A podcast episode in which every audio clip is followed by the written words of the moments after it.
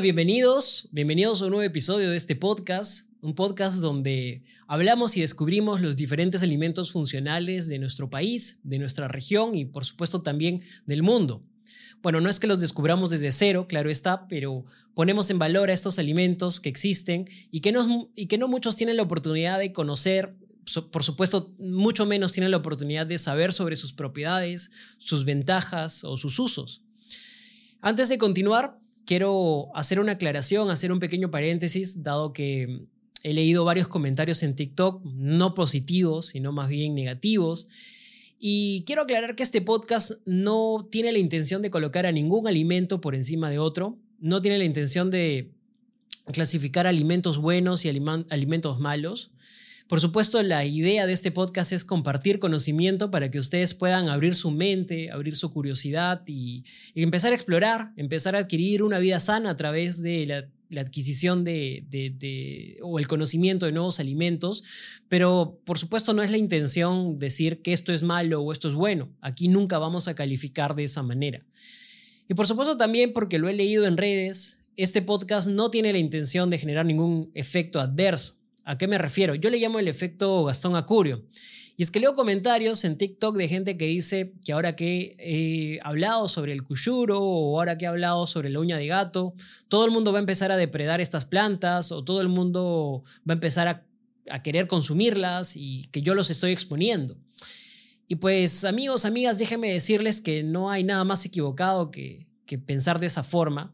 Las plantas y los alimentos son de todo el mundo, no son de un grupo específico, son una herencia para la vida y por lo tanto son de todos, absolutamente. Es un activo de la biodiversidad. Así que saquémonos esas ideas tan primarias que están rondando en nuestra cabeza, esas ideas tan básicas que no nos ayudan a progresar como sociedad. Antes de continuar, me gustaría comentarles que este podcast está disponible en diferentes plataformas. Está desde Spotify, Google Podcast, Apple Podcast, YouTube Amazon Music, Audible, pueden escucharla en la plataforma donde mejor se sientan cómodos, la que más utilicen para consumir sus podcasts, para escuchar sus audios, para ver sus videos. Y quiero comentarles también que... Eh, si es que lo consumen en alguna de estas plataformas, me ayudaría muchísimo si me dan una calificación, un comentario, si agregan a la campanita, si dan alguna reacción para que este, el algoritmo de estas plataformas pueda sugerirle este tipo de contenido a otras personas que están buscando tal vez temáticas similares. Y por supuesto también me gustaría pedirles que lo recomienden si hay personas que están cerca de ustedes, que les interesan estos temas, que se apasionan por el tema de la biodiversidad, de la naturaleza, tal vez les puede interesar esto y quizás tal vez hay personas que no sabían que les podía interesar y, estaban buscando contenido así. Adicionalmente, quiero pedirles que vayan a darse un salto por la página web, a ver los resúmenes de los episodios. No he actualizado todos los episodios del podcast, estoy actualizándolos hacia atrás pero pueden encontrar información de ellos, de los resúmenes, de los, subtítulos o temas principales de cada episodio, también referencias a los diferentes clips, videos que hacemos. También pueden encontrar eh, artículos en los blogs sobre producciones acerca de superfoods, noticias, hablo opiniones o mostrar propiedades de algún, de algún alimento en particular. Entonces, sin más, ahora quiero embarcarme con ustedes en un viaje por, por mi país, por Perú, para explorar sus frutas exóticas y en particular sus berries. En la última década no es para, para muchos una novedad que los berries han tenido una explosión significativa en el consumo y en la, en la demanda mundial, pero en Perú sobre todo esto ha sido muy notorio, nos hemos vuelto una potencia, un auge en popularidad eh, en cuanto a, la, a la comercialización de este tipo de frutas. Y claro, estas frutas incluyen desde el aguaymanto a los arándanos, el camu camu, entre otras, y son muy apreciadas por sus sabores únicos y sus impresionantes beneficios para la salud. Nuestro país es una increíble fuente de biodiversidad y eso se va reflejando en la variedad de frutas que producimos, que van o que tienen su origen desde las montañas andinas hasta la selva amazónica. Y entonces somos un hogar de algunas de las frutas más exóticas y nutritivas del mundo. Y entre estas, claro, están los berries, como ya les mencioné, no solamente por sus sabores, sino también por su calidad excepcional y sus propiedades nutricionales y saludables. Pero hoy en específico quiero centrarme en una fruta en particular que es una de, las, frutas exóticas, que además de ser exótica es nutritiva, y que es el aguaimanto. Y porque también me lo pidieron por ahí en algún comentario en Spotify, me dijeron que hable de esta, de esta fruta y bueno, coincidió también con la intención de querer hablar más de frutas peruanas que tenemos que valen la pena destacar, que valen la pena mostrar y ponerlas en vitrina. Y bueno, para hablarles del aguaimanto, quiero empezar diciendo que el aguaimanto también es conocido en nuestro medio local de una forma marquetera como la perla dorada de los incas. Internacionalmente la conocen como Goldberry o Physalis peruviana. También es conocido en el idioma quechua y en el idioma aymara particularmente. En el idioma quechua se la llama topotopo y en el idioma aymara uchuba. Pónganme en los comentarios si hay alguna otra denominación dentro de la lengua quechua y la lengua aymara para esta fruta, de forma que también podamos todos ilustrarnos y conocerla mejor. El aguaimanto es una de esas frutas nativas que durante la época de los incas tuvo una gran relevancia. Según algunas tradiciones, que no son muchas y cuya información todavía no es tan concreta, en los jardines de los nobles incas existía aguaimanto, se cultivaba aguaimanto y era una de esas frutas preferidas. Además también se la cultivaba con mucha dedicación en el Valle Sagrado de los Incas. Sin embargo, su peculiaridad es que también es una planta silvestre y está en su estado silvestre en muchos lugares ¿no? de las regiones y los valles interandinos. Con el paso del tiempo, el desarrollo económico, el desarrollo social, ha hecho que esta fruta se dé a conocer mucho más, que se internacionalice, que se globalice y ahora es un producto realmente exquisito, realmente exótico. El aguaimanto, como característica física, es una fruta pequeñita, de color eh, amarillo o dorado para algunos, que viene envuelta en una cáscara que parece una membrana, que en realidad es más como una suerte de protección, que es muy fácil de retirar. El aguaimanto es originario de Perú, para muchos quizás esto puede ser una sorpresa, pero la fruta tiene su origen en Perú y no por nada su nombre científico lleva dentro de él peruviana. Esta fruta ha sido apreciada desde tiempos inmemorables y, estoy seguro que mucho antes de los incas también. Pero vamos, ¿qué hace que esta planta o que, este, que esta fruta sea tan especial? Bueno, según una serie de estudios científicos, esta fruta está llena de beneficios para la salud y de hecho un estudio que se publicó en el Journal Food of Science and Technology se encontró que el aguaimanto es rico en antioxidantes, en vitamina C y que tiene un alto contenido de fibra.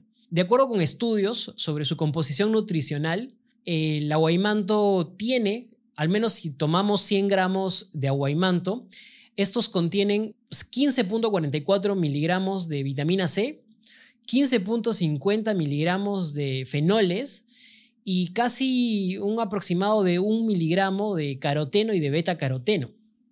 Esos componentes son importantes para la salud humana. En el caso de la vitamina C, este es un nutriente esencial para nuestro cuerpo. Ya lo hemos conversado en episodios anteriores sobre su funcionamiento y su mecánica.